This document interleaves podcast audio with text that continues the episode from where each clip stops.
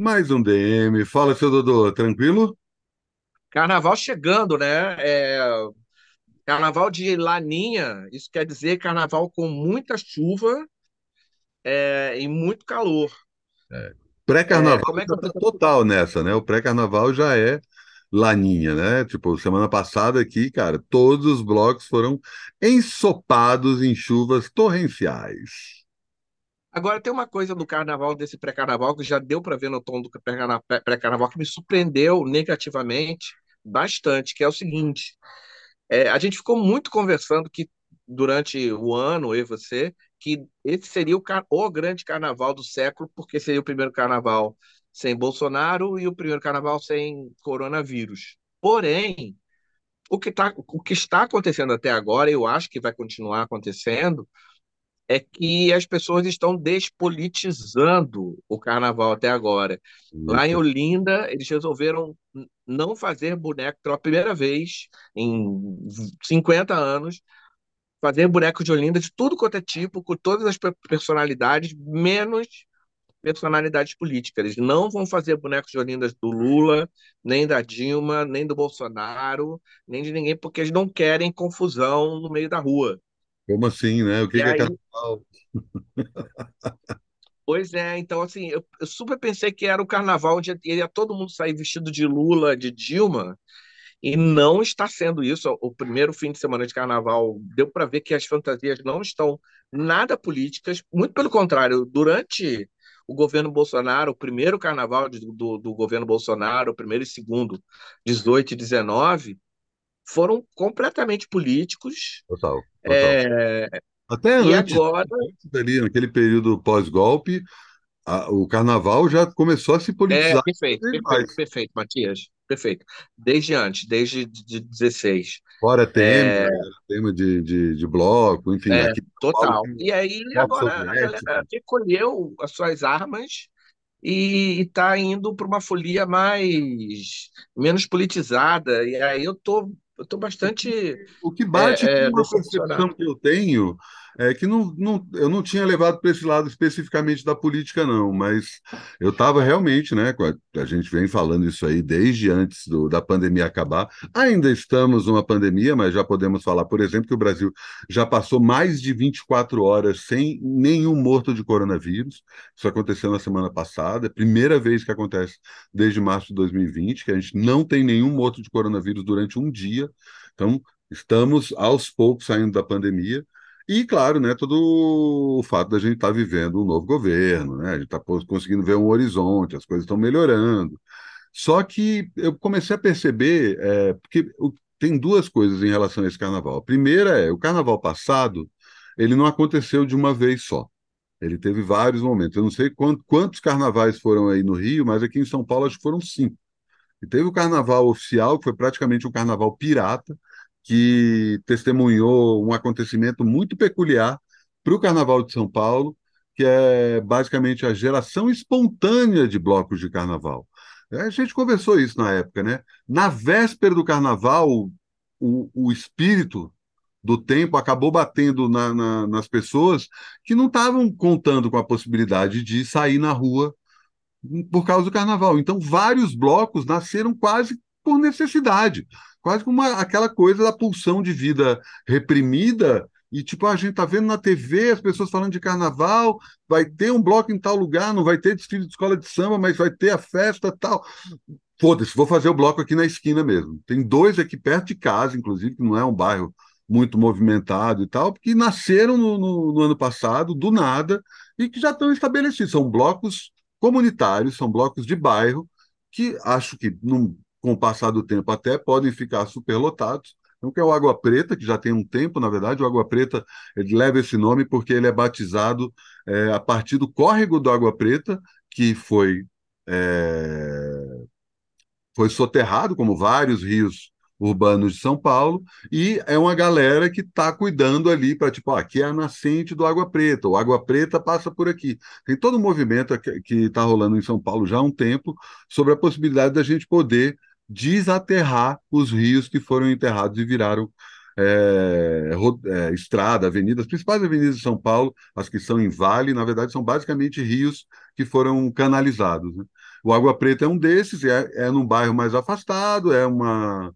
Quer dizer, é centro expandido ainda, mas não é exatamente uma, uma região muito movimentada. E o outro, é, Unidos do Chorume, Unides do Chorume, que são blocos que surgiram espontaneamente continuam aí esse carnaval. Percebo que isso está acontecendo em outros lugares também. Mas o que eu estava sacando, que realmente está me incomodando, é que a partir do momento que você tem um carnaval que não vai acontecer em fases, como aconteceu no ano passado, e tipo, ah, então tá, tem o grande momento do carnaval, e aí o pré-carnaval começa, como a gente estava supondo, com a posse né, do Lula, a partir do primeiro de, de de janeiro, Réveillon e tal, a gente já vem um movimento aí que antes era muito voltado, ah, não, Salvador chegou em janeiro, já é pré-carnaval, Recife já é pré-carnaval, Rio de Janeiro, não, hoje está generalizado no país inteiro, o pré-carnaval está acontecendo desde janeiro na maioria das grandes cidades, cidades pequenas também estão fazendo seus esquentas e tal, mas eu acho que tem uma coisa muito de um carnaval que é exatamente isso que você está falando, só que eu estou olhando do outro ponto de vista.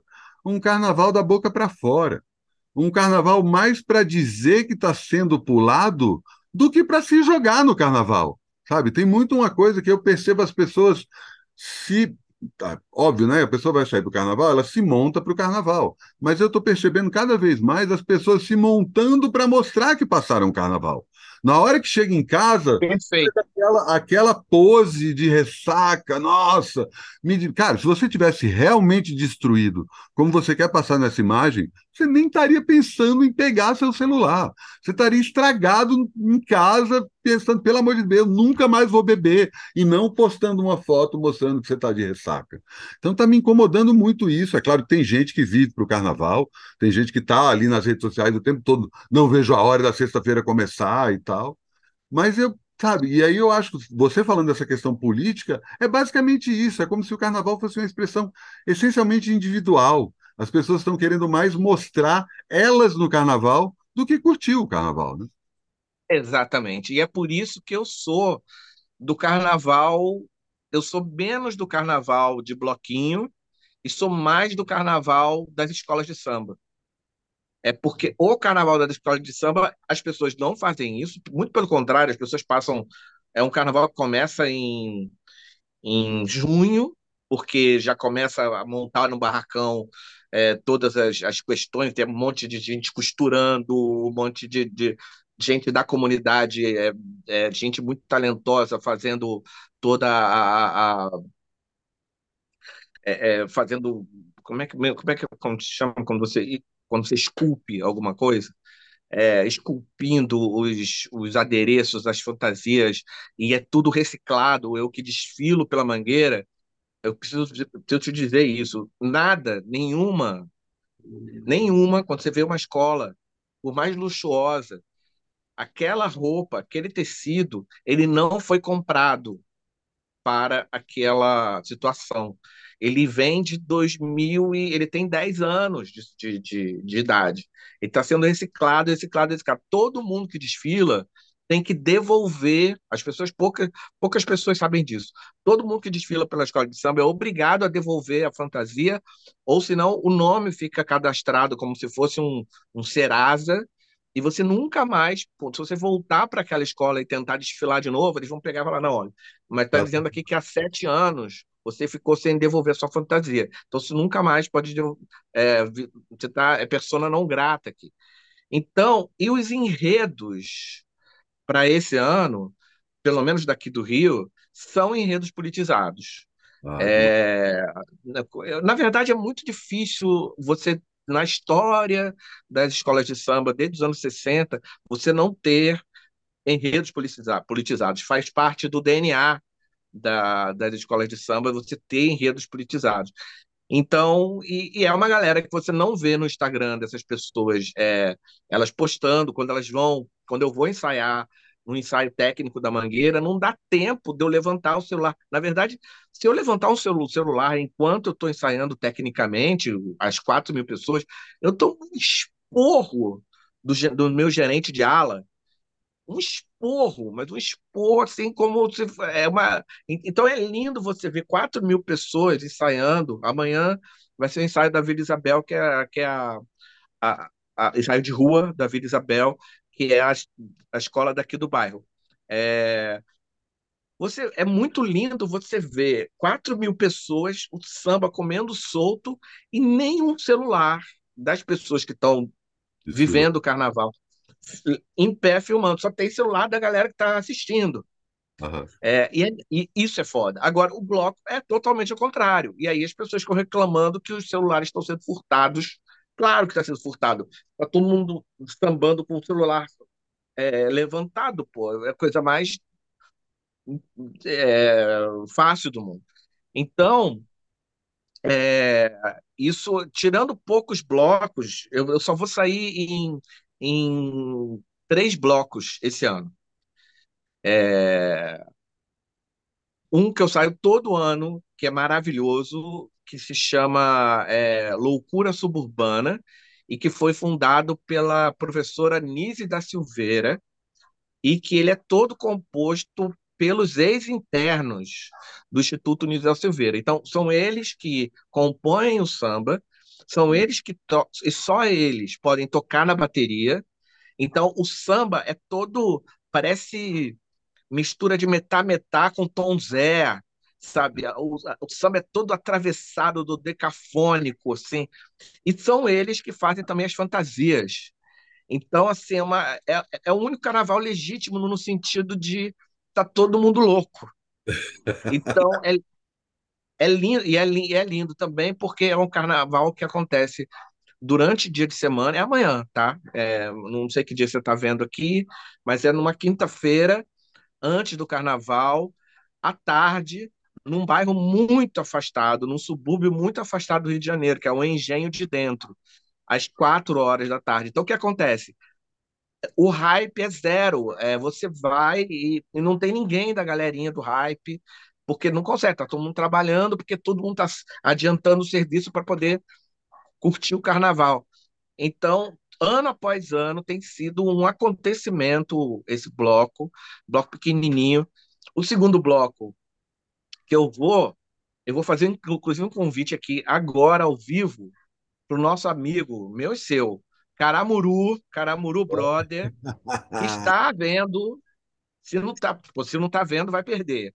Está vendo o nosso DM aqui agora.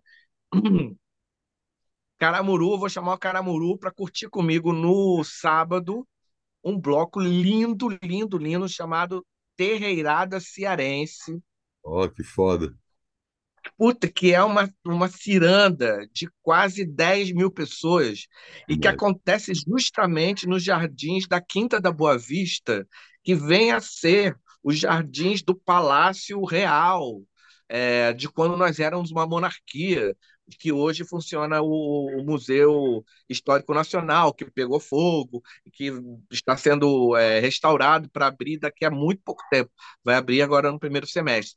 Então, junta aquela. É uma ocupação é, da, daqueles jardins é, é, é, pré-revolução francesa, assim, pré, uma, uma ocupação lindíssima e, e Caramuru não só tem que estar comigo lá, mas é, tem que tomar conta desse bloco. Quando chegar lá, falar: olha, chegou o cara que vai puxar agora, põe agora o microfone no, na, na, na, mão desse cara, porque ele que vai puxar a outra metade do bloco. É, é e o terceiro bloco? Esse, esse do, do sábado é de dia ou de noite? É de dia também, é outra coisa maravilhosa, mas não é de manhã. Eu odeio bloco de, de manhã. Bloco de manhã é para quem é, é para quem não é da boemia, é uma maluquice. É, é, é uma, é uma tara, é uma tara perversa. Não, eu acho que acordar. Tem, tem um recorte específico que é para pai de família, né? O cara vai e leva as crianças e tal. Perfeito, eu... perfeito. Mas, o, mas não, mas o, o tema tem o, o da garota, da, do pessoal jovem e descolado. É, em São Paulo talvez não seja assim, mas no Rio é há, há muito tempo. É, é, um carnaval que você precisa acordar às quatro da manhã para às oito da manhã você estar lá. Então é muito louco, porque você passa o ano trabalhando, o ano inteiro trabalhando, acordando às seis da manhã e falando, ai, quando chegar, eu tô louco para chegar o carnaval e eu poder relaxar. Quando chega o carnaval, você muda de seis para quatro da manhã. O horário que você vai acordar. Então, é, pra, é uma tara absurda e eu não, não concordo. É, é, é, é o carnaval do, dos millennials.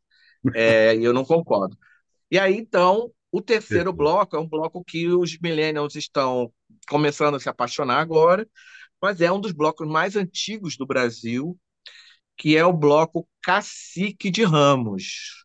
Sensacional. Que faz, é, que faz, que faz é, seis desfiles, é, todos é, noturnos, e não quer saber dessa, dessa essa modinha de, de, de carnaval de manhã.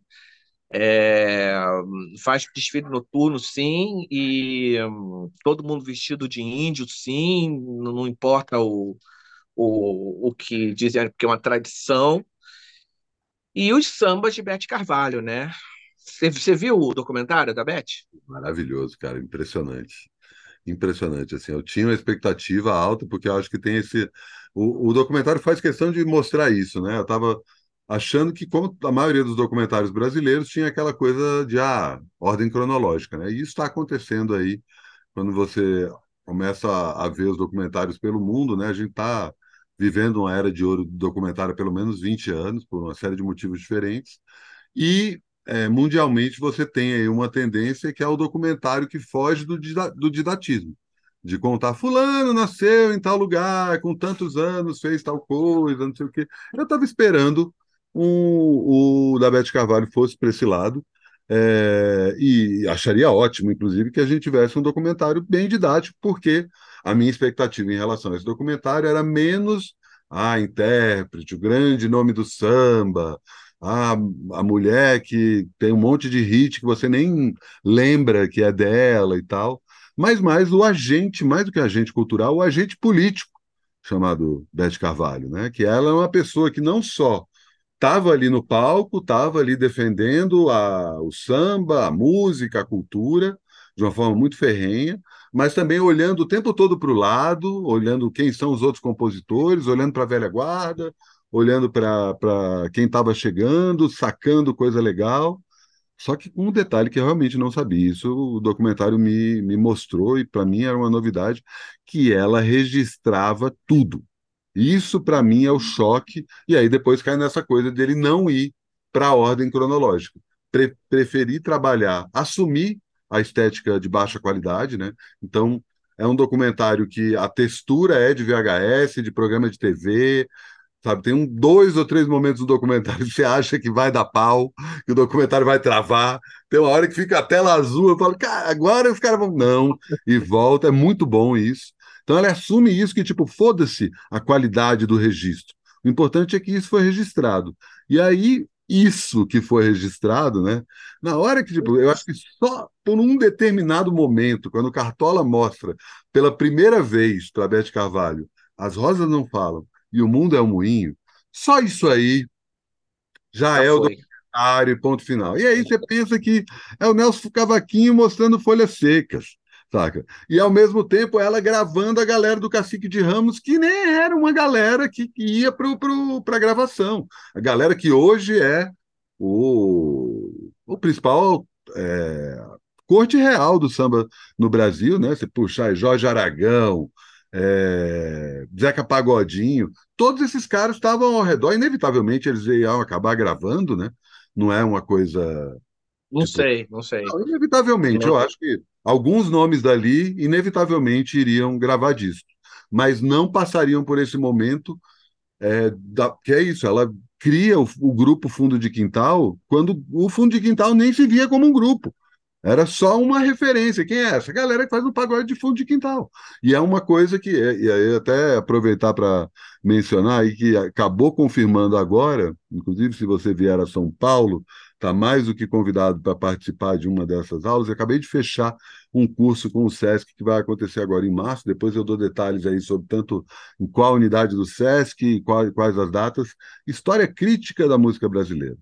Eu vou contar justamente rever o cânone da música brasileira a partir da questão negra, a partir da questão feminina, a partir da questão do gênero, de uma forma mais ampla, e a partir da questão do nordestino. Cada uma dessas aulas eu vou conversar com um especialista disso, e a minha principal provocação em torno disso diz respeito a, quando você fala em Anos 80 na música brasileira, para a maioria das pessoas. E aí? O que, que você lembra dos anos 80?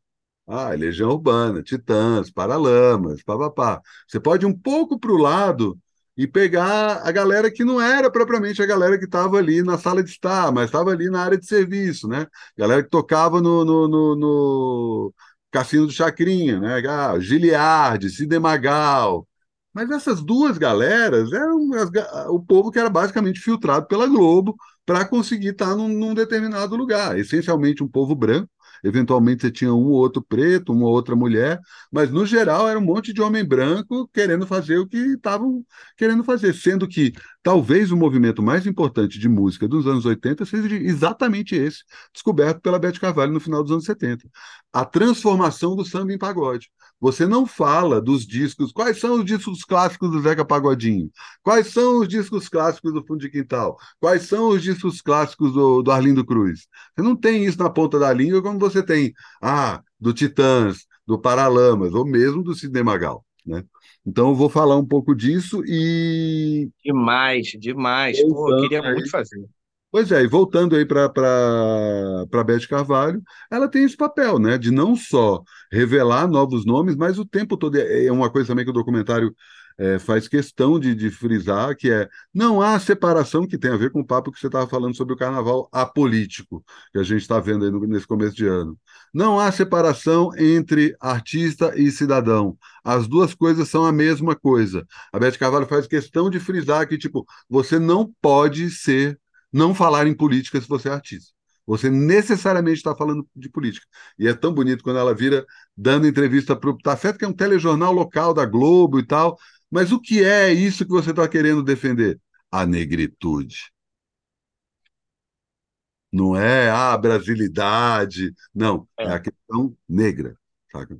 É muito bom, cara. Um documentário maravilhoso. Ela, para quem, quem não viu esse documentário, é, o que o Matias está falando é o seguinte: é o susto que a gente toma ao perceber que o documentário não está, não está sendo filmado, as pessoas não estão filmando a Beth Carvalho, e sim a Beth Carvalho está com a câmera na mão.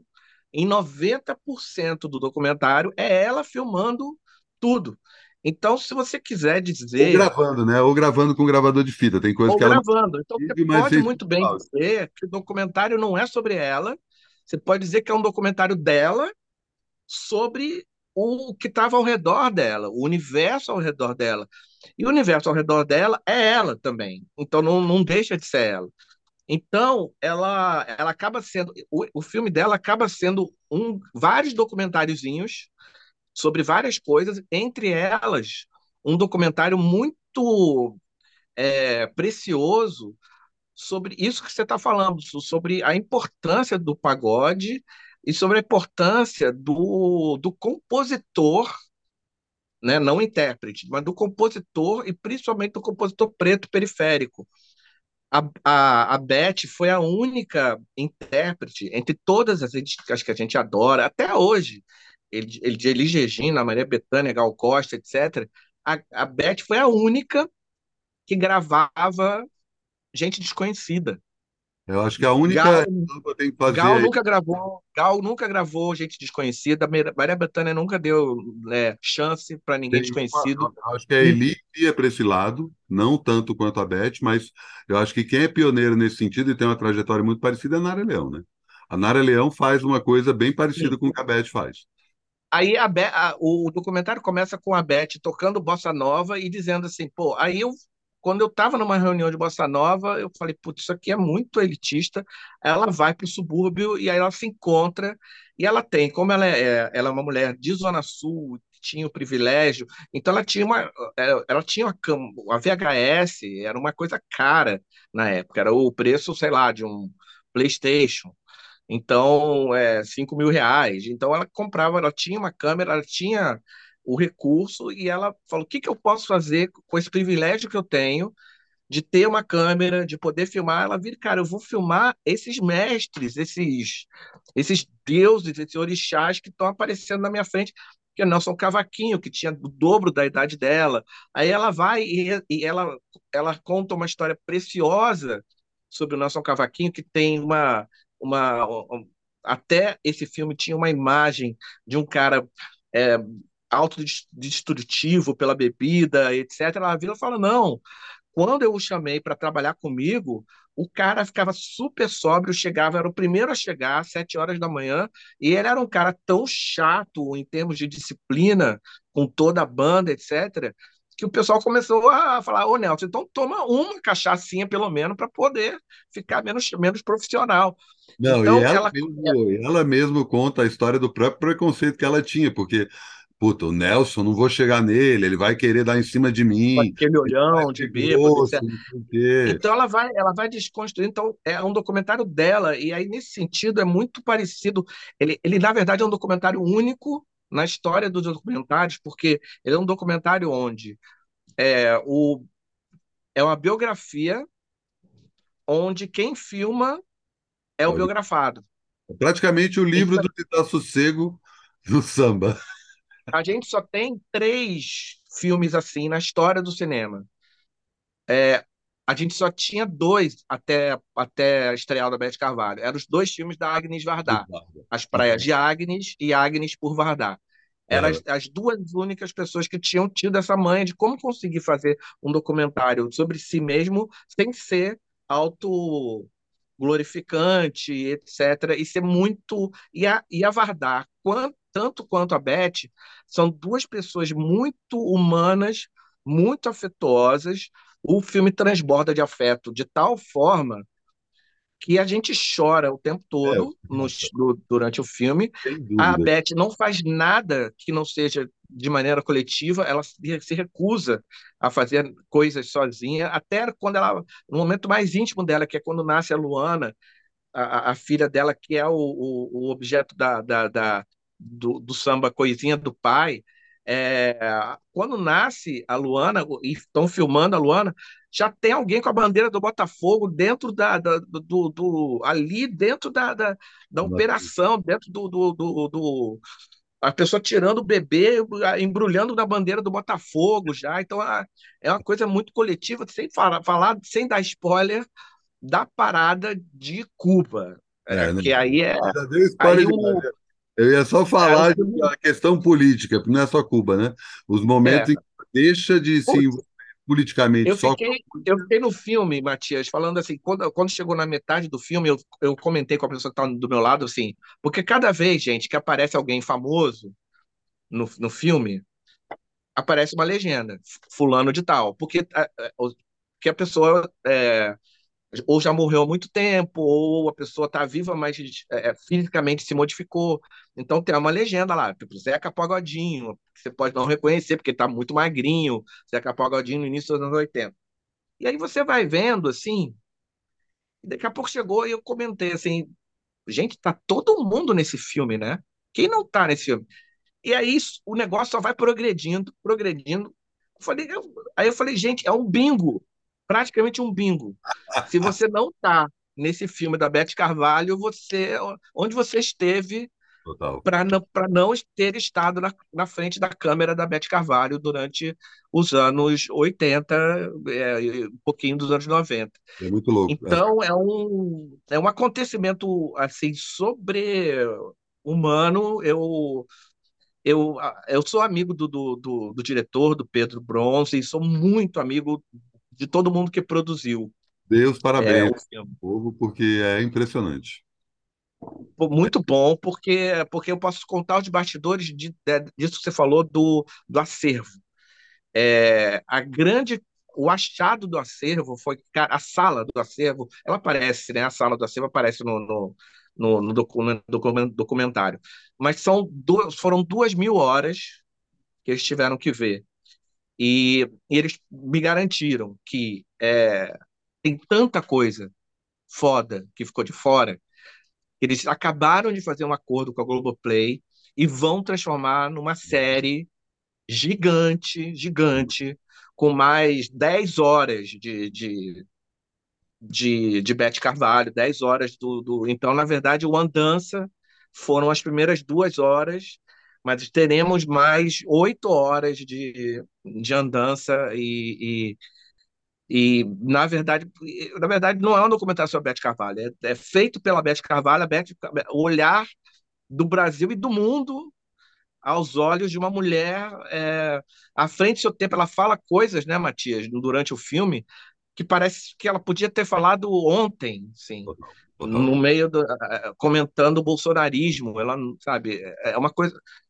É, é, é muito. Essa mulher é muito, muito incrível é, eu, e a gente. Eu vou, eu vou até além, porque eu acho que é isso, cara. Ela, eu acho que mesmo se a gente não tivesse mais essas tantas horas, só essas duas horas do Andança original, já são suficientes para muita gente Sim. descobrir a Carvalho, né? muita gente Sim. entender o papel dela como agente cultural e agente político, e aos poucos a gente vê uma mudança na percepção histórica, não só do personagem Beto de Carvalho, mas de todo esse entorno, que é uma coisa que já está acontecendo. Quando você fala, por exemplo, de Cacique de Ramos, se você falasse do Cacique de Ramos, que é justamente o bloco que originou o fundo de quintal, há 10 anos, você não teria, tipo, provavelmente na hora que você falou, o terceiro bloco que eu vou vai ser o Cacique de Ramos, boa parte do povo que está assistindo a gente falou, ah, claro, Cacique de Ramos. Dez anos atrás, esse é claro não seria tão. Então, a gente está vivendo um momento de valorização de uma parte gigantesca da cultura brasileira, não só gigantesca no sentido da quantidade de artistas, da quantidade de obras que foram feitas, mas também obras e canções e discos e shows que dominaram boa parte da população brasileira, tocava no rádio sem parar, só que a inteligência intelectual dava de ombros com aquilo, achava uma coisa menor, como é tradição, né? Você vai ver, tipo, o começo da história do samba também era assim, né? Um momento, sei lá... Que é, eu, já, eu, já, vou até te adiantando que é, você que vai dar esse curso sobre história da música brasileira e, e, que é, o que vai ser também abordado nos próximos capítulos da Beth é uma, são as questões das listas, principalmente as listas da, da Rolling Stone, de melhores, as 500 melhores canções da MPB. Não tem um samba, não tem um shot, os, ou, os, ou os 500 melhores discos, ou os 100 melhores discos, não tem um disco de samba, não tem um disco de shot, ou se tiver, você tem um disco de samba no máximo. Tom Zé é, é sempre o disco de samba referente, mas uhum. você não tem um disco da Jovelina Pérola Negra, você não tem um disco da Ivone Lara, você nem um disco da, não, do Roberto Ribeiro, você não tem um disco do Candeia, que é uma maluquice, você não tem um disco do Candeia. Não, é, é uma muito maluquice. Isso porque isso não é propriamente uma questão brasileira, né? Isso é uma coisa que o mundo funcionava desse jeito. A própria Rolling Stone americana acabou, ano passado, ano retrasado, não lembro, fez uma, ah, vamos refazer uma lista das melhores músicas de todos os tempos, melhores discos de todos os tempos, mas com os olhos do século XXI, que era isso, não é só uma questão de não ter samba. Não tinha preto, não tinha mulher, não tinha gay, é. não tinha nada que não fosse do cânone do rock clássico. Né? E assim, eu estou participando de uns projetos com a revista Rolling Stone, eu nem sei que eu tenho aqui, cara, eu até iria trazer se tivesse aqui para te mostrar, eu achei que estava por aqui. Aqui, ó. Eu cheguei a te mostrar. Quem está ouvindo a gente no Spotify não vai ver, tem que ver no YouTube. Perfeito. Que lindo, 80 anos de música. Exato, era uma revista que deveria ter saído no ano passado. É uma revista que fala sobre Milton Nascimento, Gilberto Gil, Paulinho da Viola e Caetano Veloso. Os quatro completaram 80 anos no ano passado e a gente fez aí uma, uma leitura da carreira de cada um deles a partir da discografia de todos. Né? Eu fiquei com o Gil e dissequei 76 discos, que é a quantidade de discos que o Gil lançou desde o começo. Pô, vou correndo comprar, vou correndo comprar, falando sério. É muito boa, vou cara. comprar hoje. Além disso, ainda vale fazendo aí uma propaganda de quem está pagando meus frilas, eles conseguiram reproduzir é... É... primeira entrevista do Paul McCartney, que também completou 80 anos no ano passado. Olha. Ele sai dos Beatles. E aí cai nessa coisa do rock clássico, né? Só que aí tem também uma matéria do Dave Frickel sobre o último ano do Jimi Hendrix, também é rock clássico, mas já tem uma coisa de, de ter um preto aí com essa importância toda, tem uma lembrança do Tim Maia, mas talvez o melhor momento gringo dessa revista, 80 anos de Aretha Franklin também cara, é uma que maluquice. É, é, essa história dos 80 anos, cara, é... tem uma coisa muito incrível no nosso DM, no nosso projeto aqui, que me orgulha muito, que foi orgânico, ou seja, não faz parte da sua personalidade nem da minha, que é pautar obituário.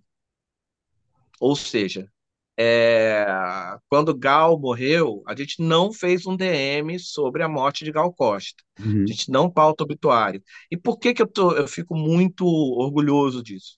Porque, para mim, é uma tolice pautar obituário, porque é, se tem a impressão que vai ter uma, tem uma fila de gente para morrer nos próximos 10 anos, uma fila tão imensurável que se você se pautar por obituários, você vai ficar escravo disso.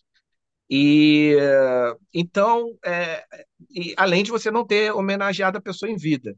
Então, eu, eu vejo um monte de programa, principalmente de programas de, de rock, podcast de rock, podcast de música pop, podcast disso, de, de jazz, disso, que, que ficam se pautando. Aí eles vinham bem, assim, tipo, ah, duas mortes. Teve, tiveram duas mortes importantes em 2019, duas mortes importantes em 2020, então fizemos só dois programas sobre isso, né, temáticos durante o ano. Só que agora, em 2023, já morreu o Cosby, já morreu só em janeiro, já morreram mais quatro. É... Mais quatro nada, cara. Põe mais quatro, quatro... nisso. É uma cabeça. Em janeiro. Janeiro desse ano. Não, é isso. Esse ano eu vou até puxar aqui, porque eu, eu gosto de registrar o falecimento. Isso aí eu vou para esse lado de. Não, de... não é isso. Não estou falando de registrar, mas estou falando de virar e falar. Bom, agora vamos então falar, vamos, vamos falar sobre a carreira, vamos pautar sobre a carreira. E a, e a, e a parada, isso é uma tolice, por quê? Porque é, não é porque esteja morrendo muita gente a partir de agora. Ah, meu Deus, está morrendo todo mundo, vai morrer Gal, daqui a X anos vai morrer Gil, daqui a X anos vai morrer Chico, e Caetano, e Maria Bethânia, e, e meu Deus do céu, é, vou ficar em casa tomando antidepressivo, porque está tá todo mundo morrendo. Não, não está todo mundo morrendo. É que no século XX passou-se a ter uma cultura da celebridade onde as cultura, a cultura da celebridade, a, a, a quantidade de celebridades em todos os, os aspectos aumentou enormemente. O Spielberg já está com 80 anos. Então vai ter dia que o Spielberg vai morrer na segunda-feira e o Caetano vai morrer na terça-feira. Então você, se você for, sei lá, é, editor da Folha de São Paulo, você fica maluquinho se você ficar se pautando, ah, vou fazer uma, a capa da Folha sobre o Spielberg, e na terça a capa sobre Caetano. Não, não é para fazer isso. Porque é um olhar errado do, do fluxo do, do, do, do, do, do tempo e da, da quantidade de pessoas que está chegando. Então, uhum. quando, o que a gente não tinha no século XVIII, no século XVIII a gente tinha só a gente tinha só oito celebridades no campo das artes, contando música, pintura é, e tudo mais. Então só tinha oito pessoas para morrer, assim, no, em, no século inteiro. Então não precisou ter uma comoção toda, porque a gente não produziu mais do que oito pessoas. É, não, isso aí é uma, é uma coisa que eu martelo já há um tempo. Assim, cada vez vai ter mais gente morrendo, porque cada vez tem mais gente famosa.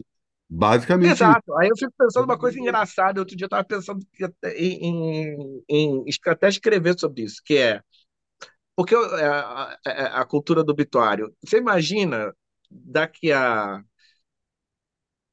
50, 20 anos, não sei, pouco tempo, onde, onde tiver, onde, onde houver 70 mil famosos TikTokers no Brasil. É... Pô, vai ter que vai obrigatoriamente 80 anos depois vai ter que morrer quatro por dia. Simples assim. Vai, vai ter que morrer quatro Pelés por dia. Não ah, tem é. jeito. E você está falando de TikTok, que é só uma categoria. Que jogador de futebol Perfeito. é outra, cantor é outra, ator é outra, produtor e por aí vai. Cada vez mais vai então, ter mais gente. A gente a, o jornalismo ele não está preparado para o que a gente vai começar a viver agora nos próximos 30 anos. Na verdade, que é a assim, morte de. Oi? É, Eu, uma coisa que eu já estava meio. eu- é isso, essa, essa lógica de cada vez mais gente famosa morrendo, por cada vez tem mais gente famosa, isso é uma coisa que eu já trabalho com isso há um tempo. Mas quando a gente começou, a gente entrou na pandemia, eu falei, cara, agora. E aí eu acho que até comentei isso contigo. Quando o Dylan faz aquela música, a primeira música do disco mais recente dele, é, que é uma música de 16 minutos, re- repassando todo o século XX, eu vi assim, caralho, o Dylan virou e falou, bicho, vou fazer minha última música porque essa porra vai me matar. E aí eu pensei, comentei com um amigo meu, Sidney Guzman, inclusive, que é, fiz entrevista com ele outro dia, e aí ele falou, Matias, a quantidade de velhinho no- nos quadrinhos, cara, porque na música a galera tá chegando nos 80 agora. Pode Quadrinho crer, pode crer, é de 90, eu pode tô crer. preparado para enterrar meus principais ídolos. Tô entrando aqui na pandemia morrendo de medo, porque vai morrer. Tinha acabado de morrer quem que era? Acho que era o, Go- o, o Urdezo e, te- e o Quino. Os dois morreram assim com a distância É, de é, semana. E ele falou, cara, começou, vai vir vários. E eu pensei, cara, do mesmo jeito. Mas isso você está falando, você está coberto de razão, eu também acho isso. Só que aí tem uma coisa que eu acho que era isso que você estava querendo falar, e que a gente acabou fazendo, apesar de a gente ter feito um programa falando de Beth Carvalho, depois de, de um tempo dela ter morrido, e bem ou mal é uma é. celebração, Depois, depois, depois. mas uma coisa de celebrar o artista em vida, né? A personalidade enquanto ele está É. vivo, que é exatamente o que a gente fez nessa edição da Rolling Stone. Mas isso que você está falando, eu acho interessante essa coisa, essa provocação das listas, os melhores discos, porque é uma coisa que a gente está conversando também pela, pela Rolling Stone para talvez fazer um novo balanço e, sei lá, de repente, do mesmo jeito que acho que acho que a música, a melhor música nessa reavaliação que a, que a Rolling Stone fez é uma música da Aretha Franklin, por exemplo. A melhor música de todos os não é mais uma música do Dylan, não é mais uma música dos Beatles, nem uma do Michael Jackson, né? perfeito, Então, acho que a gente vai para esse caminho de Igual a do, do cinema, né? É igual essa, essa última lista da, da, da Sight and Sound que deu a. Como é que é o nome da. aquele, Putz, aquele título, aquele filme com título enorme. É, Jean- mas o nome da, da diretora, Gianni, como é que é? Jenny Alderman. Isso, isso, isso. Que todo mundo. É, Quem é essa pessoa? e aí o mais, o mais maravilhoso foi maravilhoso foi a reação raivosíssima de diretores como Paul Schrader, raivoso, fazendo cartão, textão, dizendo que ele era contra, é, tinha sido roubada essa lista, essa lista estava chamando, foi, foi colocada a, essa, essa a Jane Alderman como como como primeiro lugar só para aparecer, segundo ele. Não foi só para aparecer. Eu estava conversando com o Kleber Mendonça Filho, que foi um dos votantes convidados a votar, e ele votou. E ele, ele falou, cara, o que aconteceu é que foi, eu fui chamado pela primeira vez para votar. O que aconteceu foi que essa votação acontece a cada 10 anos e eles renovaram a- os votantes. Teve uma Exa- quantidade de mulher é, quatro, cinco, seis vezes maior do que todas as votações anteriores. E essas mulheres que foram votar, para elas, há muitos anos, elas têm na cabeça que o melhor filme da década, de todos os tempos, perdão, é esse filme. Claro. Então elas só expressaram isso, elas não fizeram isso para aparecer. O próprio Kleber Lima votou também nesse filme, não como o primeiro, mas entre os dez. Uhum, Então, é, entrou Faça a Coisa Certa do Spike Lee, porque não tinha muitos negros no, nas votações anteriores. claro. É, então, eu acho que a, a questão toda não é quem é, não é qual é a melhor música, ou é, é quem é quem escolhe, é quem julga. Eu acho que se a gente subir, se, se se eu, se eu subir agora o Pavão Pavãozinho e ficar perguntando para a galera qual é a melhor música da história das músicas, eles vão dizer que, de repente, podem dizer que é o nosso sonho do Claudinho Bochecha. É, sabe? Então tem o, o, o legal do, de ser crítico de música é a gente poder é, entrar numa onda de não nichar, sabe? Virar e, e- a gente pensar, não, peraí, qual, quais são os atributos de nosso sonho do Claudinho Bochecha, sabe? É, é, é, vamos, vamos pensar no- nos atributos para lá e para cá, tanto os atributos para quem não conhece Tchaikovsky, quanto para quem conhece Tchaikovsky. Então, é, essa, essa, essa junção de. Porque era sempre né, um para lá, outro para cá. Então, ou você produzir uma lista para quem conhece Tchaikovsky e Bob Dylan e odeia Claudinho Bochecha, ou você produzir uma lista que as pessoas adoram Claudinho Bochecha, é Capital Inicial, é, mas nunca ouviram Tchaikovsky. Uhum, uhum. É, e agora não, agora a tendência é você produzir listas que você faça isso tudo. É, o próprio Oscar, a lista do Oscar, ela tá esse é ano coisa, né? A quantidade de gente que entrou como votante nova, né, acaba mexendo e, nesse... e a entrada do Top Gun é, é, nisso é importantíssima.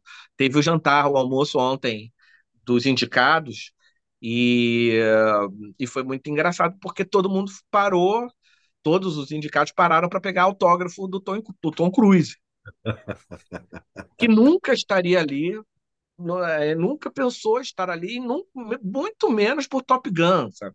Que é um, um, filme que ninguém achava que, que ia dar em nada e que provavelmente não vai sair com nenhuma, nenhuma, nenhuma premiação que não seja alguma coisa técnica. Não sei se tu viu isso, diz que o Spielberg virou no ouvido do, do o Tom Cruise estava sem entender direito essa situação.